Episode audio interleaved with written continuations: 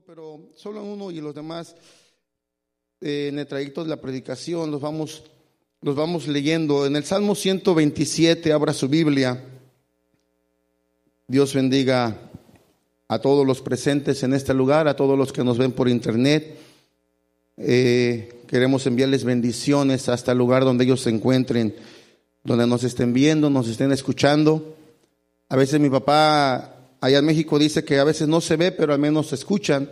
A veces se para la imagen, pero el, audio a veces sigue. Así es que si hay problemas de internet allá donde está usted y no solo nos escucha, pues que Dios les bendiga también y reciban bendición desde este lugar. Salmo 127 dice, la palabra del Señor, en el nombre del Padre, del Hijo y de su Espíritu Santo, dice, si Jehová no edificare la casa, en vano trabajan los que edifican.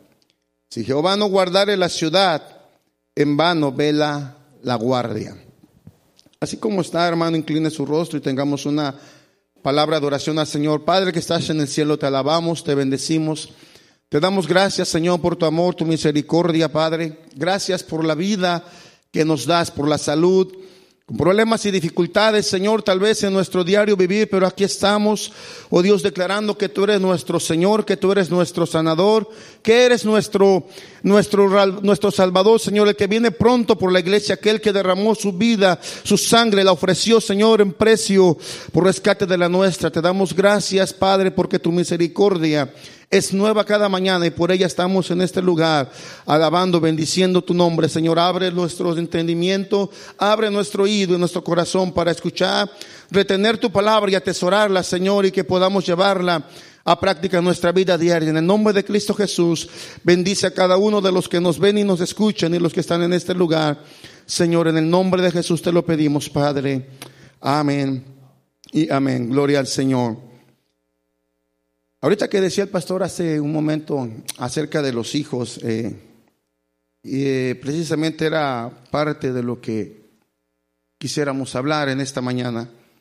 Y, me movió un poco más, si se acuerda aquel mensaje unas semanas atrás cuando el pastor estaba hablando de que el profeta eh, mayor le enseñaba al profeta joven a disparar la flecha con, o a disparar la flecha con el arco. Y leyendo la palabra del Señor, encontrábamos en este salmo una, una verdad tremenda, una verdad profunda en relación al, a los hijos, en relación a la familia. Y para empezar un poco, le ponía por título a este mensaje, ¿qué tienes en la aljaba? ¿O qué tienes en tu aljaba? Y eso me, como decía hace un momento, me movió desde que ese día el pastor tomó acerca de la flecha y, empecé a estudiar y, llegaba yo a este salmo. Y me encontré con, con un proverbio chino.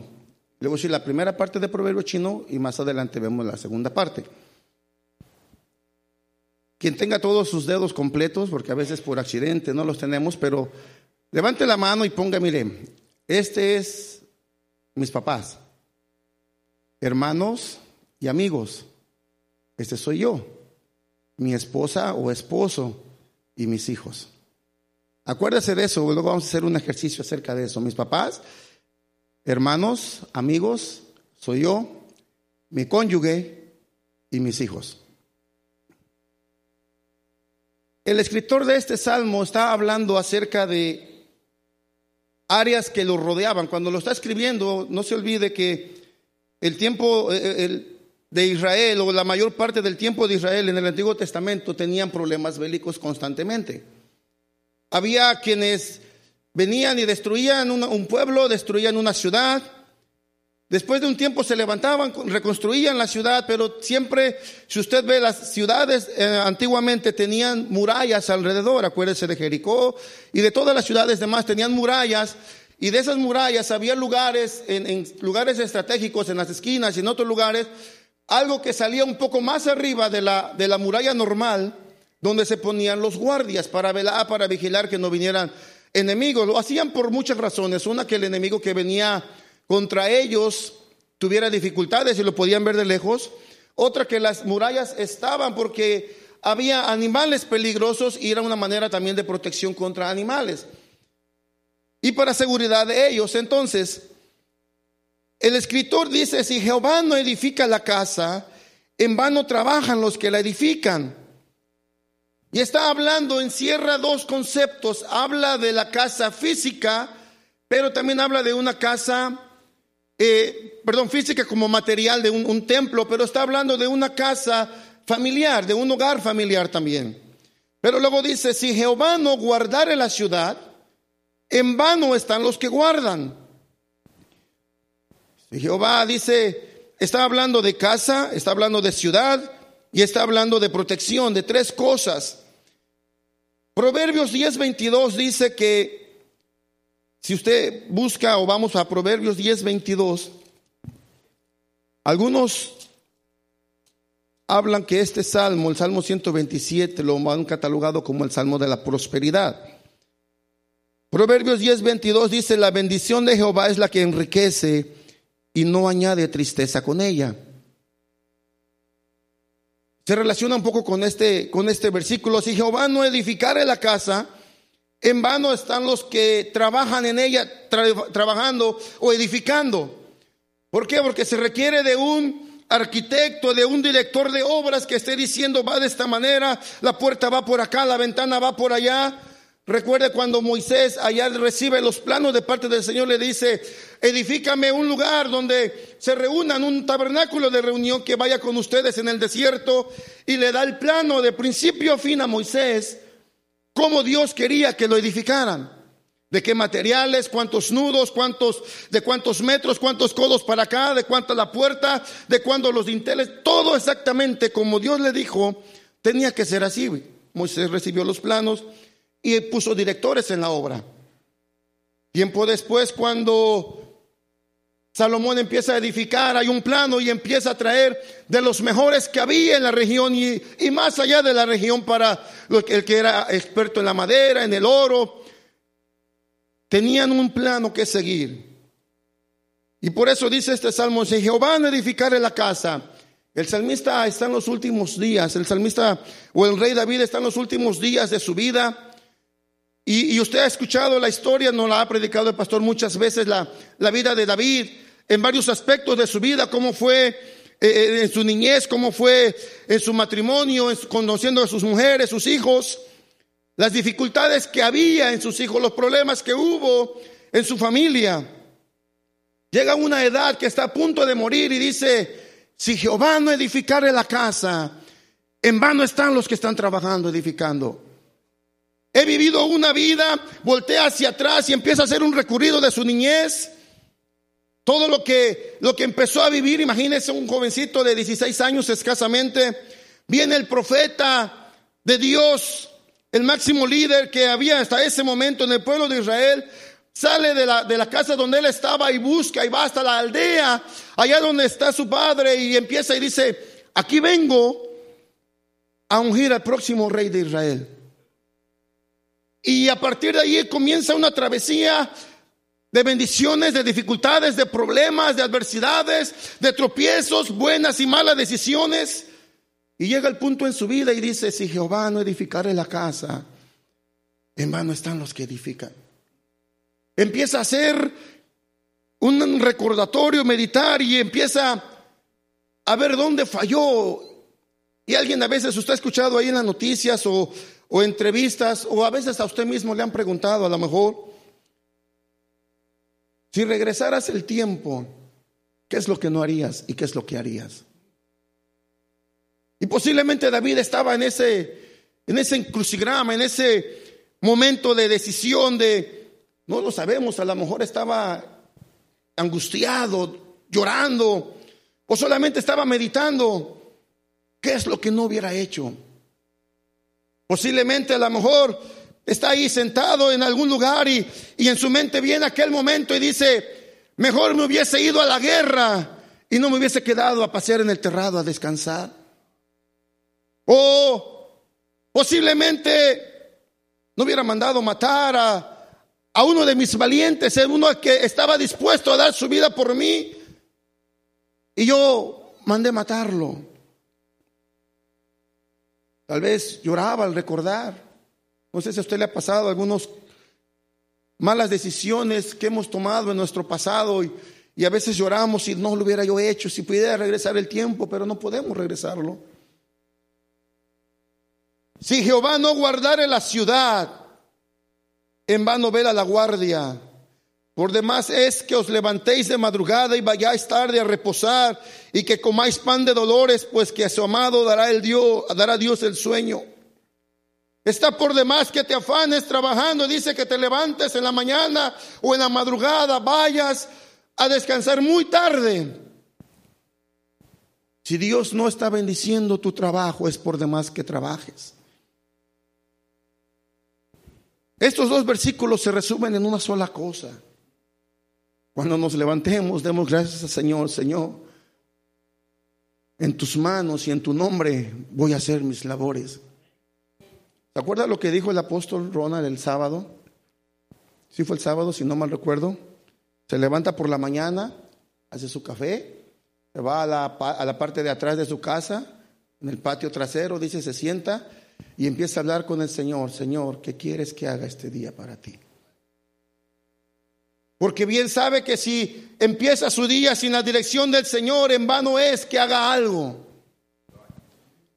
Libro de la carta a los Corintios en el capítulo 13 dice, puedes hablar muchas lenguas, puedes dar tu vida y dinero a los pobres, puedes ayudar a este, puedes ayudar al otro, pero si no hay amor, en vano es lo que estás haciendo. ¿Y quién es el amor? Dios es amor.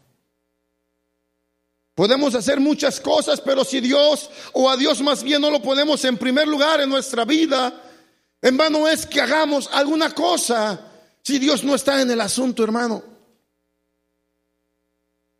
Por eso usted ve gente que ha pasado por dificultades en su vida, y cuando digo esto, y, lo decimos de este lugar, a veces platicamos a solas con el pastor y le digo algunos, algunas cosas. El otro día estábamos ahí le decía, eh, trato de acercarme o de verle y aprenderle porque dice que el que anda con sabio se hace sabio. Pero cuando usted ve gente como los pastores o gente que, que ha pasado dificultades y que aún están de pie, dice, ¿qué es lo que lo mantiene de pie? ¿Qué es lo que lo hace aún estar allá enfrente y estar hablando y diciendo y dirigiendo, edificando, construyendo, trabajando por una obra? A pesar de las dificultades que ha pasado, ¿qué es lo que lo sostiene? Yo le digo al Señor y a veces platicamos en casa con la familia y le decimos, queremos algo de eso. Un poco que tomemos ese ejemplo Porque si Dios no está en el asunto, hermanos, en vano es que hagamos cosas. En vano es que tengamos un templo bonito, en vano es que nos vistamos bien. En vano es que demos a los pobres si Dios no está en el asunto. Lo hacemos porque nos vean o lo hacemos porque lo hacemos de corazón. Casa, ciudad, trabajo. Habla de edificar, de cuidar, de trabajar. Y acuérdese que el diablo dice la palabra que el diablo vino para matar, robar y destruir. Él viene a matar nuestra vida, a matar nuestras ilusiones, a matar nuestra esperanza, a perder y decir, tú ya no tienes esperanza, ya no hay solución para ti, ya no hay razón por la que tú sigas luchando. Mira, te pasó esto, te pasó aquello, mira, se incendió tu casa, perdiste el trabajo, mira, tu carro ya no sirve, mira, tu hogar se está destruyendo, ¿para qué vas a la iglesia? Hablas de sanidad y Dios no te ha sanado. Y le empieza a destruir los pensamientos, empieza a tratar de matar la confianza y el amor que usted tenía con Dios. Le empieza a robar la paz, le empieza a robar el sueño, la tranquilidad, el amor, la armonía. Le quiere robar a sus hijos.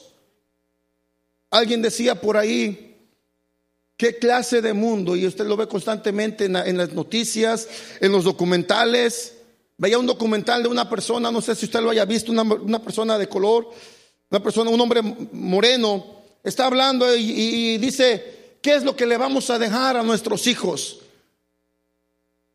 Los hijos de nuestros hijos, ¿qué les van a decir? Les van a hablar que 50, 40 años atrás había árboles y él va a decir, ¿qué cosa es árbol? Había mares, ¿qué cosas son lagos? ¿Qué cosas son pescados? O peces más bien. Cosas que el hombre mismo está exterminando y está terminando con ello y decía, ¿qué clase de mundo le estás dejando a tus hijos? Pero yo creo que más bien sería, ¿qué clase de hijos le estamos dejando al mundo? ¿Qué clase de hijos le estamos dejando al mundo? El diablo nos está queriendo robar y está luchando por tratar de robar la mentalidad, la mente de nuestros hijos. Usted a veces ve y se acuerda en sus años mozos, pequeños, salía a jugar a la calle. Otro día ponía una foto por ahí, decía, este era, era la red social de aquellos años vacíos, los lavaderos. El molino, Usted quería saber algo en el pueblo, vaya a las 5 de la mañana al molino y se enteraba de todo. Si se le perdía el noticiero de la mañana, se iba en la tarde al lavadero, ahí. Esas eran las redes sociales. Y pensando en ese nombre, ¿sí sabe por qué le pusieron redes sociales, verdad? Es una red, nos atrapan. Digo, nos como humanidad. Alguien decía, Ahora entiendo por qué le llaman celular. Es una celda. No estamos, el hombre está siendo cada día más atrapado en ese celular. No podemos a veces ni dormir. Decía alguien, podemos dejar a un niño en, en la tienda, en la casa, pero el celular nos regresamos. Llegó un muchacho al trabajo, hermano. Llegó un muchacho al trabajo y me dijo, me llamó ¿Sabes qué se me hizo tarde? Dice, pasó el autobús y ya no lo agarré. Está bien, aquí te esperamos. Pero venía con otro y el otro lo echó de cabeza y dice, no, es que se le olvidó el celular. Y salió, regresó a su casa por el celular y cuando regresó ya había pasado el autobús, por eso lo dejó. Puede dejar cualquier otra cosa. Yo a veces juego con mis hijos y les digo, sí, los puedo dejar, pero el celular no. Porque nos atrapa roba nuestra atención. Usted ve, usted ve allí un grupo de jóvenes, vamos a platicar y cada uno está en el celular. Y antes de la plática era de... Y les, y les roban la mentalidad. Antes en las escuelas nuestras, nuestros exámenes de, matemáticas eran en la mente. Ahora sin el celular no pasan la, la, materia. Les van robando la capacidad de, de, crear un problema. El problema es que no quieren hacer un problema. Les ponen las dificultades de los maestros y les va robando el, tratar de ejercitar la mente. Eso nos ayudaba a nosotros. Eran diferentes tiempos tal vez. Pero el diablo viene a robar, a robarle, cautiva su mente, lo distrae, lo pone en otras cosas. Y al final de cuentas su propósito es destruir. Destruir. El versículo 3 dice, He aquí herencia de Jehová son los hijos, cosa de estima el fruto del vientre.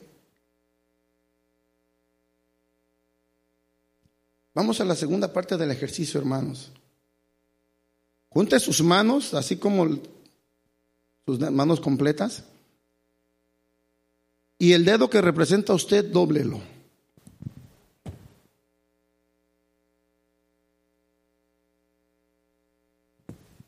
Así dóblelo. Ahora separe a los papás sin separar las manos.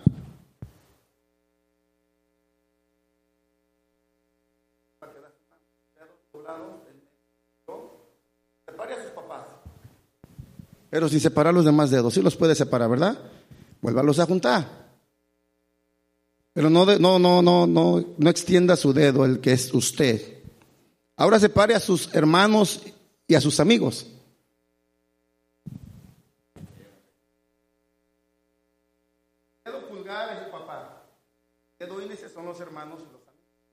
Para los puede separar, ¿verdad? Separe a sus hijos. ¿Se acuerda cuáles son los hijos? Dedo meñique. Ahora separe a su esposa o su esposo.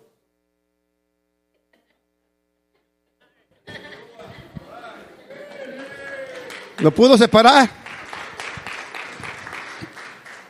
No lo pudo separar.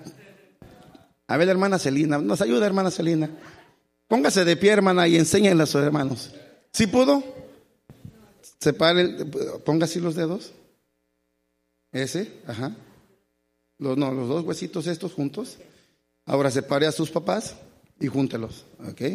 A sus hijos, o, ah, perdón, amigos y hermanos, a sus hijos, dedo chiquito. Ahora separa al hermano Luis Fernando. Es este. Sepárelo. Es este, donde está el anillo. Sepárelo, hermana. no se puede, ¿verdad? La única manera que lo puede separar, gracias hermana, gracias. La única manera que lo puede separar es que usted se levante y lo puede separar.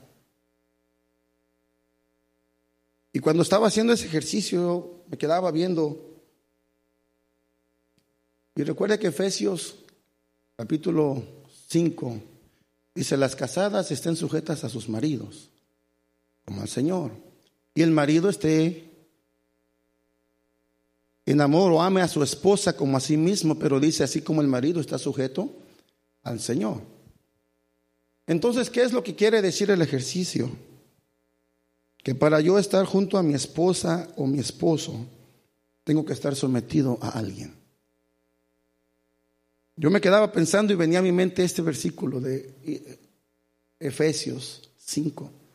Tenemos que estar sometidos. Vamos a seguir y luego vemos con los... Herencia de Jehová son los hijos, cosa de estima el fruto del vientre. Como saetas en mano del valiente, así son los hijos habidos en la juventud. Como saetas en mano del valiente, así son los hijos habidos en la juventud. Por eso decía hace un momento, ¿qué clase de hijos le estamos dejando al mundo? Recuérdese que el que está escribiendo es el salmista David y está en la etapa final de su vida y está haciendo un recordatorio de sus tropiezos, de sus, ah, de sus ah, éxitos, fracasos, dificultades, problemas, persecuciones. Incluso tuvo que huir de su propio hijo porque quería matarlo. ¿Qué clase de hijos estaba teniendo? Si bien es cierto, tuvo varios hijos, pero ¿qué clase de educación les estaba dando? ¿Qué guianza les estaba dando, hermano? Cuando vamos un poquito más atrás en la historia de la palabra del Señor, cuando vamos al libro de Éxodo, el pueblo de Israel va saliendo de Egipto. Usted conoce las razones y los medios, cómo Dios los sacó de Egipto. Van en el desierto. El, el, ejército de Faraón viene detrás de ellos. Dios va cuidándolos. Dios abre el mar rojo. El apóstol Ronald nos daba la, la, la cantidad de más o menos cuántos ¿Cuántos millones de personas iban en el desierto? Adultos, ancianos, mayores, eh, jóvenes, niños, van cruzando. Imagínense, yo me cierro mis ojos a veces y me pongo a pensar qué reacción tenían, qué efecto produjo en esos pequeñitos el ir caminando. Porque si usted recuerda, si usted lee bien el versículo, dice que pasaron en seco. Ahora, ¿dónde estaban? Estaba, era el mar. Donde usted pone agua siempre queda mojado. Pero dice la palabra que pasaron en seco. Había agua de este lado, agua de este lado, pero abajo pasaron en seco. Ahora, tiempo después, ¿qué pasa? Terminan de pasar el pueblo de Israel. El último pasó. Viene, entra, ya venía detrás de ellos, ya venía Faraón con sus, con sus caballos y sus carros. Y el versículo dice que cuando estaban adentro, las llantas se atascaron. Y yo digo, bueno, ¿no que estábamos seco? ¿Cómo es que se atascaron? Se atascan donde hay lodo. ¿Qué pasó allí? Dios estaba en el asunto. En vano es que haga las cosas si Dios no está en el asunto. Jehová estaba en el asunto, le dice a Moisés, golpea con tu vara el mar, se va a abrir y pasen en seco. Cuando pasan en seco, no me lo invento, lea el versículo. Cuando pasan en seco, tiempo después viene Faraón en sus carros y dice, y las llantas se atascaron. Y hubo confusión. Y el agua cae encima de ellos y mueren. avance, recorra el, el CD un poquito más adelante, capítulo más adelante, empiezan a morir todos. Los mayores, dijo el Señor, de esta edad hacia adelante van a morir. Y una generación nueva entrará a la tierra prometida. Pero había pequeñitos allí, iban creciendo. ¿Y acaso ellos no preguntaron o no les dijeron? Yo me acuerdo que pasamos el mar en seco y mataron, había gente que nos perseguía y murieron. Cuando la ordenanza del Señor en Deuteronomio capítulo 6, cuando les vuelve a repetir y dice estas palabras, las repetirás a tus hijos eh, cuando te acuestes, cuando te levantes, cuando vayas de camino, cuando estés a punto de dormir, cuando llegues a la casa, en todo tiempo las repetirás y les recordarás los hechos que yo he hecho con ustedes. Entonces, ¿qué es lo que pasó? O no se la dijeron como era, o los otros no la recibieron como era cuando el libro de Proverbios dice, instruye al niño en su camino, y cuando fuere viejo no se apartará de él. En algún punto entonces está el mal cuando nosotros como, como adultos, y hablo por ejemplo de los que ya tenemos tiempo en el cristianismo y hemos vivido experiencias con el Señor tremendas, maravillosas, hermosas, debemos de tomar tiempo para sentarnos con nuestros hijos y hablarles del Señor. Como saetas en manos del valiente son los hijos sabidos en la juventud. ¿Y sabe por qué? Porque dice como saetas, una flecha. Si usted pueda ver una película de medieval, en aquellos años que eran que luchaban con espadas y, lanzas y flechas, ¿quiénes iban por delante? ¿O a, a quiénes los ponían a tirar un poquito más lejos? Siempre eran los arqueros. ¿Por qué? Porque la lanza, la flecha llega más lejos que una, que una lanza. Es una proyección o es un proyecto a distancia. Es un proyecto a largo tiempo. El pastor decía, a los jóvenes les van a enseñar cómo educar a sus hijos. Y, suena chistoso y nos reímos, pero es cierto. Alguien dijo hace tiempo que el hijo se empieza a educar 20 años antes de que nazca. 20 años antes de que nazca se empiezan a educar los hijos. ¿Por qué? Porque nosotros nos vamos, usted vio, los hijos se van, los, los hermanos y los amigos se van, los papás se van. Y usted si ve, puede separar más a los hijos.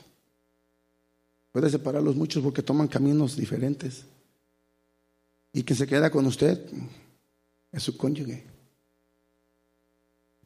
Estos dos unidos educando a los hijos. ¿Qué clase de hijos estoy dejando al mundo? El Señor le había hablado al, salmista o al rey David en el libro segundo de Samuel capítulo 7 versículo 11. David tenía deseo de hacerle casa al Señor, pero el Señor le dice no. vamos a platicar tantito. Segundo libro de Samuel capítulo 7 versículo del 11 en adelante.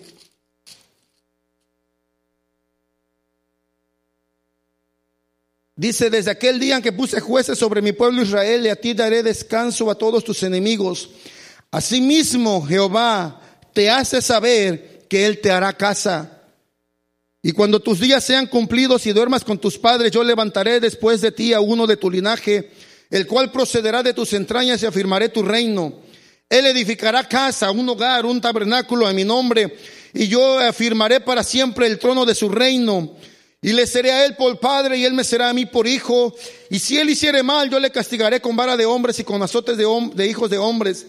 Pero mi misericordia no se apartará de él como la apartaré de Saúl, al cual quité de delante de ti.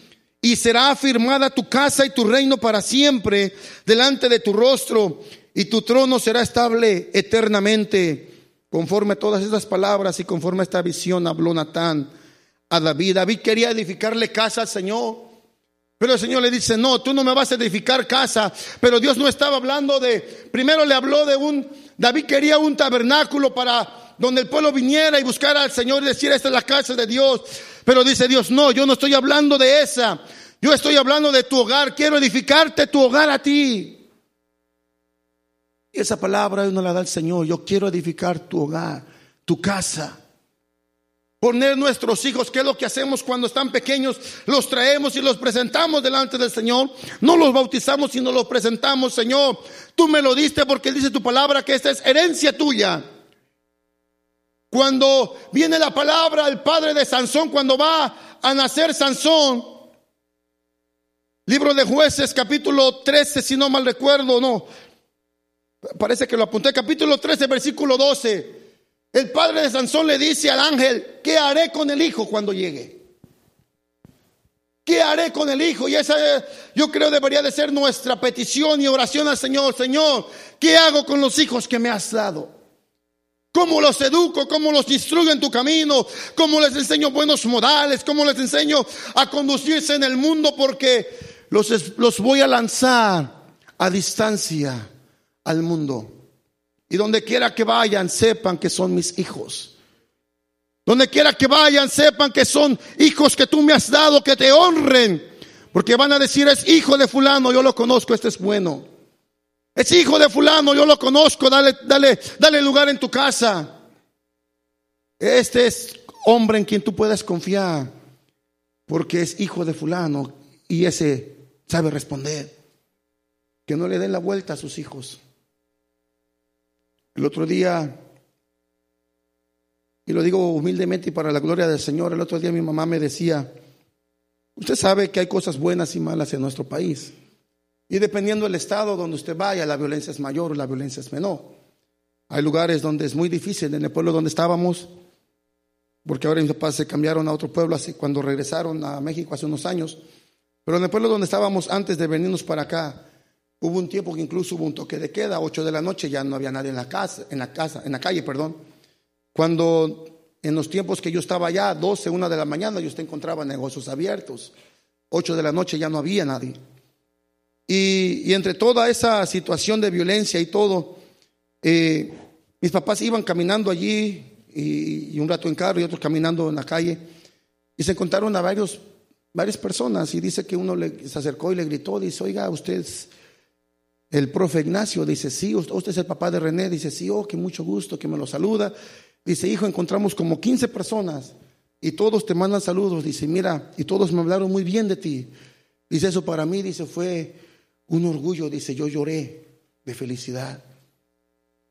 Y dice, porque de tanta violencia y tanta cosa que hay, lo que más pude recibir, dice, fueron buenas noticias. Y yo, yo también lloré porque dije, bueno, en mis tiempos de primaria y de secundaria, no les di muy buenas noticias a mis papás.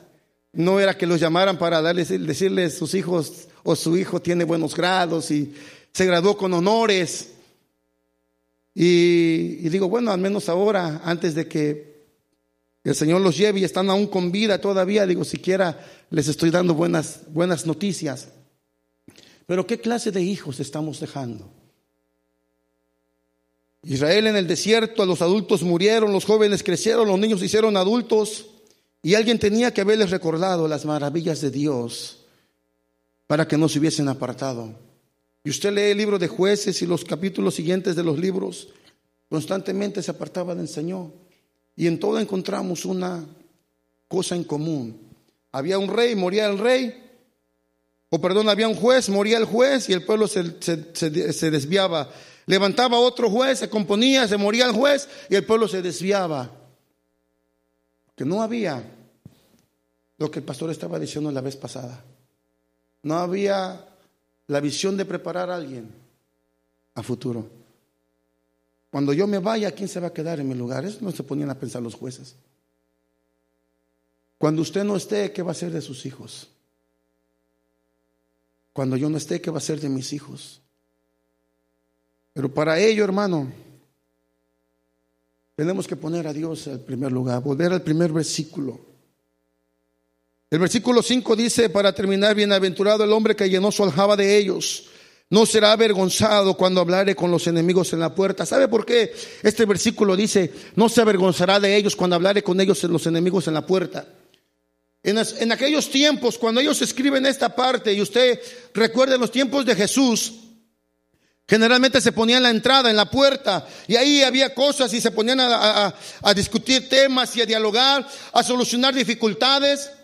Y recuerdo muy bien que hace dos años me parece, cuando vino el doctor Samuel Pagán, trajo unas escenas, unas, unas imágenes, y había un lugar donde dijo, miren, en este lugar es donde Jesús se paró y aquí ponía las ofrendas y aquí hacían, y yo me acuerdo de, ese, de, esa, de esa fotografía, pero usted vaya un poquito más atrás.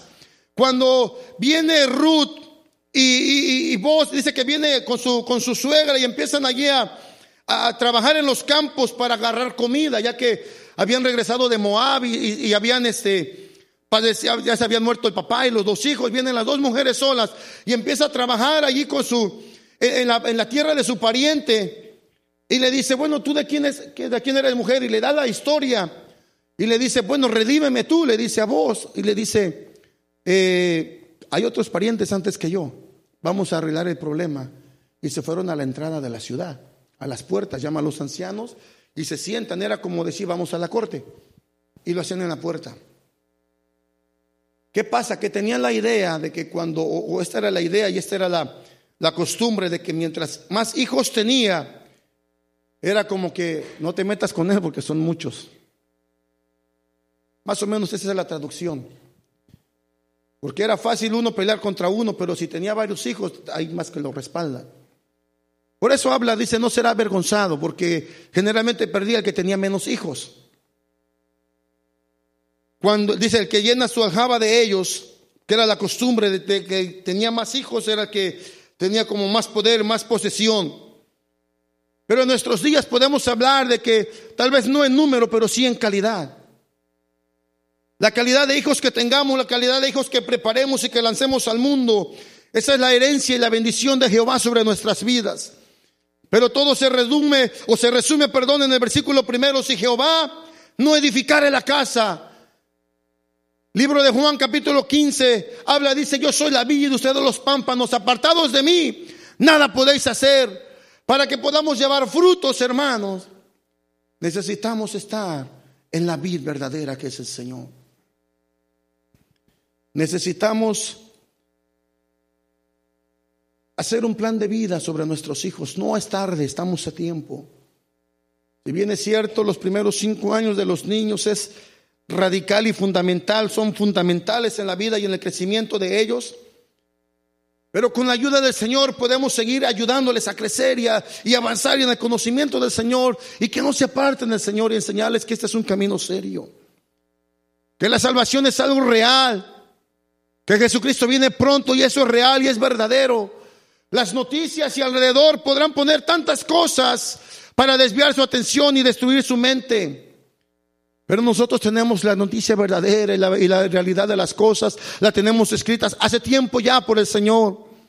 La tenemos revelada en nuestras vidas, fue dada para nosotros. Tenemos un tesoro en nuestras manos y tenemos nuestros hijos que es un tesoro en nuestras manos. La pregunta es, ¿qué vamos a hacer con ellos? ¿Cómo vamos a mandar a nuestros hijos para allá, al mundo? En todo lo que hagamos, necesitamos poner en primer lugar al Señor. Y ahora sí, para terminar, yo lo que veía, que el matrimonio, dice la palabra, que fue creado o hecho, formado por Dios para estar unidos siempre, ¿verdad? Y usted dirá, bueno, hay algunos que han fracasado. Ahí se lo dejo al pastor. No, porque son temas más que requieren mayor autoridad, pero a veces hay circunstancias en la vida diferentes que nos hacen, nos orillan a esas circunstancias a lo mejor a separar a, a alguien. Pero esa es la realidad, la realidad fue que Dios nos formó, formó el hogar para bendecir, nuestras vidas, para bendecir nuestros hogares, bendecir la ciudad, bendecir esta tierra. Como padres tenemos responsabilidad para educar y criar a nuestros hijos, cuidar la herencia que Dios nos dio. ¿Qué vamos a hacer con esa herencia? Es un tesoro tremendo, hermano, es un tesoro grande. Con ello no podemos en nuestras propias fuerzas, no podemos con nuestras habilidades o conocimientos, esto no. No vamos a poder con ello. Pero si venimos al Señor y decirle, Señor, Señor, ¿cuál dirección quieres que tome? ¿Qué rumbo quieres que tome, Señor? Mira ahí este problema y esta dificultad. Dime dónde está la puerta, dónde está la solución, Señor. Guía mis pasos y ayúdame, Señor. Y entonces, hermano, entonces nuestros hijos serán más bendecidos de parte del Señor y nuestras vidas tendrán reposo, tendrán descanso. Triste es que si usted sigue la historia va a ver que Salomón no entendió las palabras de su papá. Lea la historia de Roboam, su hijo, cómo creció y cómo fue. No escuchó al llamado. Pero ¿por qué? Usted vea la vida de David. Vea la vida de David tiempo atrás. Pero la promesa del Señor está ahí para nosotros. Estamos a tiempo. Si hoy dice la palabra, oye su voz, no endurezcáis vuestros corazones. Dios le bendiga, Dios le guarde, hermano. Que el Señor sea con usted. Bendito Dios.